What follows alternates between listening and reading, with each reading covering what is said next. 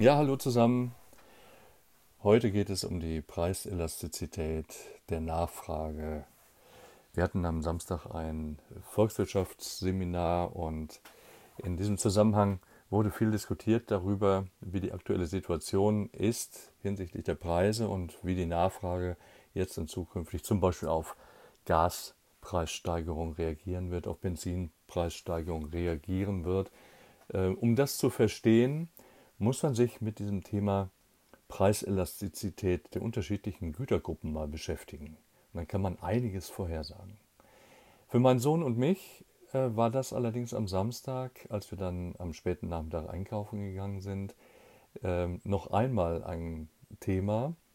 Wir waren vor einer Woche schon in einem Markt und haben so diverse Produkte gekauft und dieses Mal haben wir gemerkt, dass doch einiges deutlich teurer geworden ist. Das werdet ihr wahrscheinlich auch gemerkt haben wenn man im Moment einkaufen geht, da sind ruckzuck 70 Euro mal eben weg, obwohl der Wagen nicht gerade gefüllt ist. Das wird halt alles teurer und es gibt sicherlich verschiedene Gründe dafür, auf die wir jetzt nicht eingehen wollen. Aber auch wir beobachten, dass Paprika um 30 Prozent teurer geworden ist. Also eine bloße Paprika, einzeln oder doppelt verpackt, 30 Prozent mehr. Und mein Sohn stellte fest, warum auch immer, er gerade auf die Paprika geschielt hatte.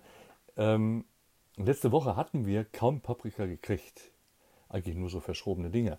Jetzt war noch alles gut gefüllt, obwohl wir zur selben Uhrzeit einkaufen gegangen sind und man nicht davon ausgehen konnte, dass der Bedarf an Paprika binnen einer Woche dramatisch gestiegen ist. Tatsache ist auf jeden Fall, wir stellten fest, nachdem wir uns ein bisschen mit dem Preisschild beschäftigt hatten, tatsächlich deutlich teurer geworden und aus der Erinnerung heraus mussten es irgendwo um die 30 Prozent sein. Als Ökonom stellt man sich dann natürlich die Frage, vor allem wenn man morgens ein VWL-Seminar hatte, wie viele Leute haben wohl jetzt heute auf die Paprika verzichtet? Das war jetzt die Frage auch meines Sohns, können sich diesen Preis denn alle leisten? Das ist eine gute Frage und zeigt das Spannungsverhältnis und die manchmal gestörte Beziehung zwischen Angebot und Nachfrage. Und so kam ich, als wir dann zu Hause waren, auf das Thema Preiselastizität, dass wir darüber vielleicht nochmal sprechen sollten, um das Thema noch so ein bisschen transparenter zu machen. Der Staat tut es nicht, obwohl für ihn die wirtschaftspolitische Größe schlechthin äh, es sehr wichtig ist zu wissen, wie die Gesamtnachfrage sich verändert, wenn sich Preise verändern.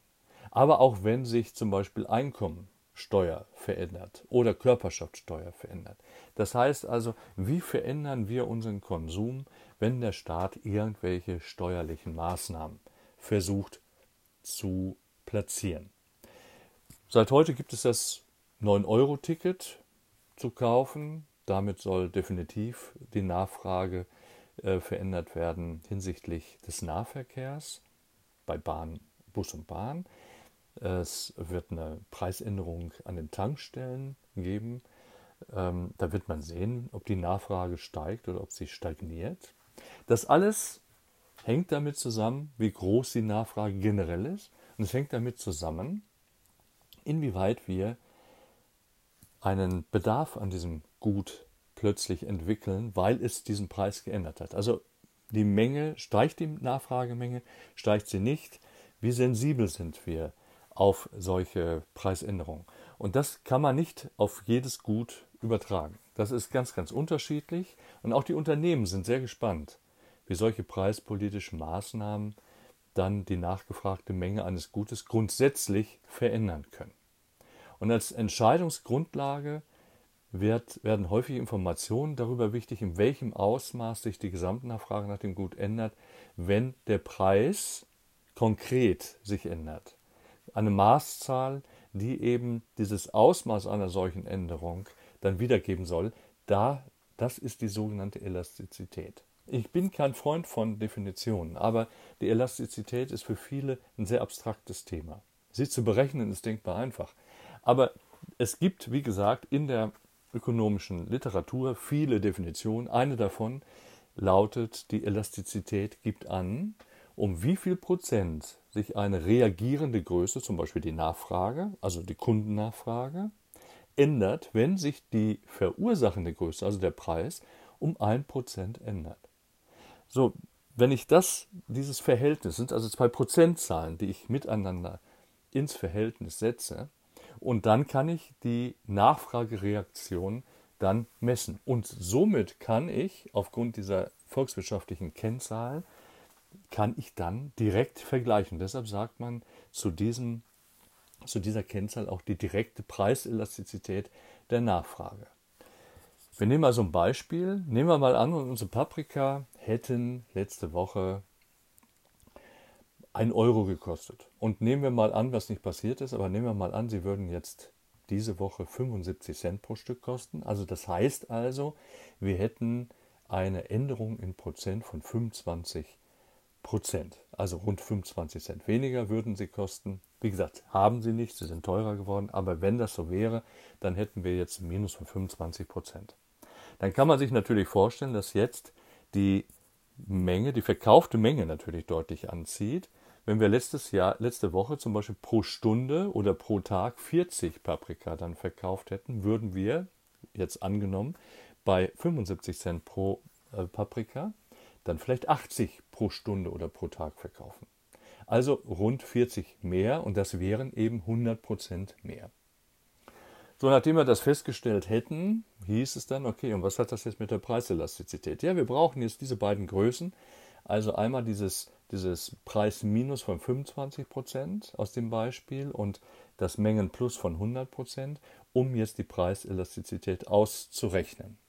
Und da heißt die Formel einfach die Mengenänderung geteilt durch die Preisänderung. Vorzeichen nicht vergessen, also in dem Fall die Mengenänderung plus 100 geteilt durch die Preisänderung minus 25 Prozent lassen wir weg, kommt 4 raus. Hm, haben wir eine Preiselastizität von 4.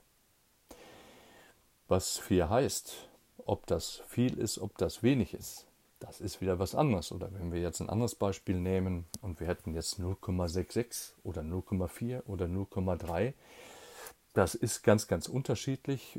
Was ist das jetzt viel oder ist das wenig? Das heißt also, ist die prozentuale Änderung der nachgefragten Menge größer als die prozentuale Preisänderung, das wäre jetzt so die Ableitung daraus, so ergibt sich für die Elastizität ein Wert, der größer ist als 1. Wir hatten ja eben in dem Beispiel 4. Das heißt, der Wert ist größer als 1, einfach weil die Mengenänderung, die nachgefragte Menge, größer war als die prozentuale Preisänderung. In diesen Fällen wird von einer sogenannten elastischen Nachfrage gesprochen. Das heißt also, der Verkäufer muss einen Preis finden, dass die Nachfrage nicht sofort reagieren möchte. Elastisch heißt, sie reagiert relativ schnell und relativ radikal auf Preisänderungen. Das trifft hier alle Punkte äh, in einer Grafik zu, wenn man das jetzt grafisch darstellen würde. In einer sogenannten Angebotsnachfragefunktion wäre das so das oberste Drittel. Da würde man dann die elastische Nachfrage platzieren. Umgekehrt wäre etwas, was den Wert 1 unterschreitet, wäre eine unelastische Nachfrage. Das heißt also, die Menge würde kaum variieren, obwohl der Preis sich nach oben oder unten geändert hat. Das halten wir mal fest. Also ist die prozentuale Mengenänderung größer als die prozentuale Preisänderung, liegt eine elastische Nachfrage vor. Dann spricht man von Preiselastizität direkt größer 1. Ist die prozentuale Mengenänderung kleiner als die prozentuale Preisänderung, dann liegt eine unelastische Nachfrage vor und die Preiselastizität direkt wäre kleiner 1. In unserem Beispiel mit den vom Samstag mit den Paprika müssen wir also davon ausgehen, dass diese Paprika von einem Großteil der Kunden als zu teuer wahrgenommen wurden, aber auch als ein Produkt, auf das man mal verzichten kann. Weil es war ja noch so viel da. Scheinbar haben wir, kann man nicht allgemein sagen, dass bei Lebensmitteln es sich dabei um eine unelastische Nachfrage handelt. In allgemein bei Mehl, bei Butter, bei äh, Grundnahrungsmitteln kann man schon von einer unelastischen Nachfrage ausgehen, weil wir brauchen diese Produkte einfach. Die liegt durchschnittlich ungefähr bei minus 0,7, also unter 1. Aber scheinbar bei einzelnen Gemüsesorten, und dazu zählt ja auch die Paprika, scheint sie über 1 zu sein. Definitiv, weil sie war ja noch massenhaft da. Bei Fleischwaren zum Beispiel ist sie hochelastisch.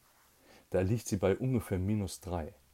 Das heißt also, Fleisch, da kommt es wirklich auf den Preis drauf an. Da verzichtet der Mensch drauf. Das gleiche bei Unterhaltung. Haben wir eine elastische Nachfrage bei minus 2,9. Beim Kfz zum Beispiel, bei Autos, da haben wir eine sehr unelastische Nachfrage von minus 0,36. Die ist unelastisch, das heißt, wir sind auf den Pkw angewiesen. Und jetzt nochmal zu dem 9-Euro-Ticket. Ob diese günstigen Tickets auf Dauer gesehen tatsächlich den einen oder anderen von aus der Abhängigkeit des PKWs befreit, das hängt sicherlich davon ab, von, von vielen Dingen ab. Nicht nur davon ab, wie der Preis ist. Ich hatte so im Seminar mal rund gefragt, habe gesagt, kauft ihr euch ein 9-Euro-Ticket? Und der größte Teil hat gesagt, nö, machen wir nicht, weil die Bahn kommt eh immer unpünktlich. Also von diesem Hintergrund, es gibt also auch qualitative Merkmale, nicht nur den Preis, auf den wir hier zu achten haben. Körper- und Gesundheitspflegeprodukte, da haben wir eine, ein 0,3, das heißt, da sind wir, was das anbelangt, bei einer sogenannten anormalen Elastizität plus 0,3. Das heißt also, da gibt es allerdings dann auch noch Unterschiede, was das anbelangt, zwischen Erwachsenen und Jugendlichen. So ist man auf diesen Wert gekommen. Das heißt, bei Erwachsenen ist die Nachfrage zum Beispiel nach Tabakwaren entsprechend unelastisch und bei Jugendlichen ist sie eher elastisch. Das hängt auch mit dem Geldbeutel zusammen. Glücklicherweise und sicherlich auch damit zusammen, wie weit ich hier letztendlich diese Produkte brauche. Also der Zusammenhang zwischen Preiselastizität der Nachfrage und den Ausgaben der Nachfrage und somit natürlich auch mit den Erlösen der Anbieter, das ist ja im Prinzip das, wie es zusammenhängt, führt dazu, dass der Anbieter bei einer unelastischen Nachfrage definitiv die Preise erhöhen kann. Das heißt also, die Konsumausgaben erhöhen sich, weil der Nachfrager größtenteils nicht abspringt und somit steigen auch seine Erlöse. Bei einer elastischen Nachfrage, da muss er ein bisschen aufpassen. Da würde der Verbraucher relativ schnell reagieren, würde die Konsumausgaben senken und wir hätten hier das Problem, dass dann natürlich die Erlöse für den für das Unternehmen, für den Anbieter entsprechend dann sinken würden. Das ist die elastische Nachfrage und unelastische Nachfrage im Rahmen der Preiselastizität, der direkten Preiselastizität. Und jetzt kommen wir zu dem letzten Thema. Das ist die sogenannte Kreuzpreiselastizität. Die gibt es auch noch. Und das ist die sogenannte indirekte Preiselastizität. Die war am Samstag kein Thema bei uns. Die indirekte Preiselastizität der Nachfrage, wir nennen sie auch Kreuzpreiselastizität, das ist das Verhältnis zwischen der prozentualen Änderung der nachgefragten Menge eines Gutes zur prozentualen Preisänderung eines anderen Gutes. Das heißt, sie gibt an, um wie viel Prozent sich die Nachfragemenge eines Gutes ändert, wenn sich der Preis eines anderen Gutes um circa ein Prozent entsprechend dann verändert. Beispiel, wenn wir den Benzinpreis beobachten und der Benzinpreis würde auf Dauer steigen, dann würde sich automatisch auch die Nachfrage nach Verbrenner-Pkw ändern. Und zwar nach unten. Es würden weniger Verbrenner gekauft werden. Einfach, weil aufgrund dessen, weil beides miteinander in einem direkten Verhältnis steht, die Kreuzpreiselastizität hier diesen, ich sag mal, den Pkw-Kauf doch erstmal ruhen lassen würde, weil man weiß nicht so richtig, ob der Benzinpreis bleibt. Die Frage ist nur, ab welchem Preis würde tatsächlich jetzt dieses Ausmaß der Kreuzpreiselastizität sich auf den Autohandel und den Automarkt auswirken. Das wissen wir nicht, aber das werden wir in den nächsten Wochen bestimmt getestet bekommen. Und damit sind wir mit der Preiselastizität für heute fertig. Wir sind dann am Samstag mit diesen Gedanken nach Hause gefahren und sind gespannt, wie es nächste Woche Samstag ist, was dann wieder teurer geworden ist und wie das mit dem Paprika ist. Ob die da noch liegen oder ob es vielleicht doch eine höhere Nachfrage gibt. Ich danke euch fürs Zuhören und danke nochmal für eure Treue.